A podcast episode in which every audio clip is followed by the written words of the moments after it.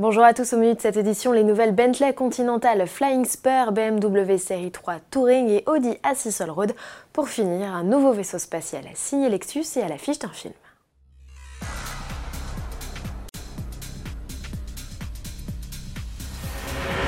Voici la troisième génération de la Flying Spur. Bentley a dynamisé le look de sa Continental GT 4 portes.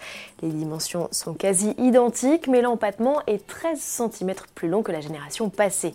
L'arrivée d'un long capot a pour effet de rendre la berline plus ramassée à l'arrière. Pour renforcer la sportivité, Bentley mise sur une calandre béante à lamelles directement inspirée par la Flying Spur S1 de 1957. Les changements sont aussi et surtout techniques avec pour la première fois chez Bentley un modèle équipé de roues arrière directrices. La Flying Spur bénéficie en outre de barres stabilisatrices actives et d'une suspension pneumatique. Malgré une centaine de kilos de moins sur la balance, elle fait toujours son poids 2 tonnes 4 à vide. Pour autant, l'anglaise ne manque pas de tonus avec un 0 à 100 km/h expédié en 3 secondes 8 grâce à son W12 6 litres biturbo de 635 chevaux. L'ancienne génération, équipée du même bloc, demandait 4 secondes et demie sur le même exercice. Et la VMAX, elle culmine désormais à 333 km/h contre 320 par le passé. Shocking.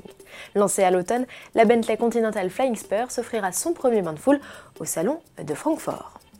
Après la berline vient le break, logique, BMW décline sa série 3 en mode touring pour la sixième fois de son histoire. Les deux variantes ont le même look et les mêmes dimensions. La longueur totale s'établit à 4,71 m.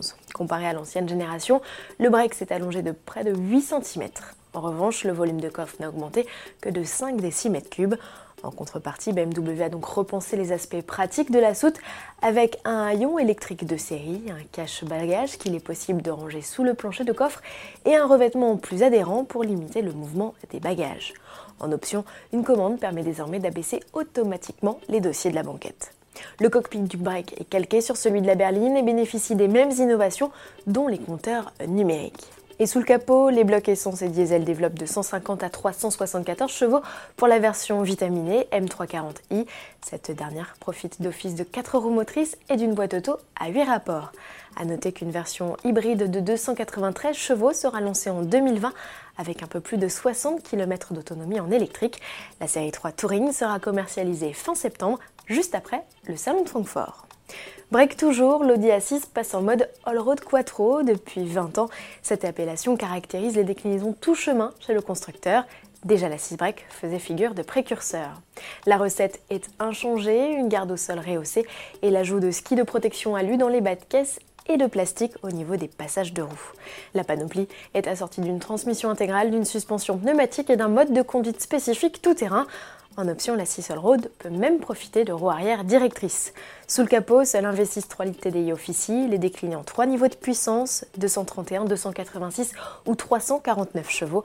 La boîte est forcément automatique et à 8 rapports. Commercialisation prévue courant juin en Allemagne, mise à prix un peu plus de 61 000 euros outre-Rhin. Cinéma pour finir avec la sortie en salle ce 12 juin de Men in Black International. Lexus partage l'affiche avec les agents en noir. Le constructeur a placé plusieurs de ses véhicules comme les SUV LX et RX. Et ce n'est pas tout, puisqu'une RCF équipée d'une technologie anti-alien est également au programme.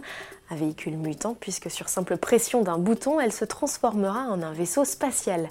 Le QZ 618 Galactic Enforcer, équipé d'un GPS intergalactique, s'il vous plaît, permettra au Men in Black de se déplacer à la vitesse de la lumière. Ce n'est pas la première fois que Lexus joue les stars de cinéma avec un vaisseau volant. En 2017, la firme avait intégré le casting de Valérian avec le Skyjet, un astronef futuriste. À demain.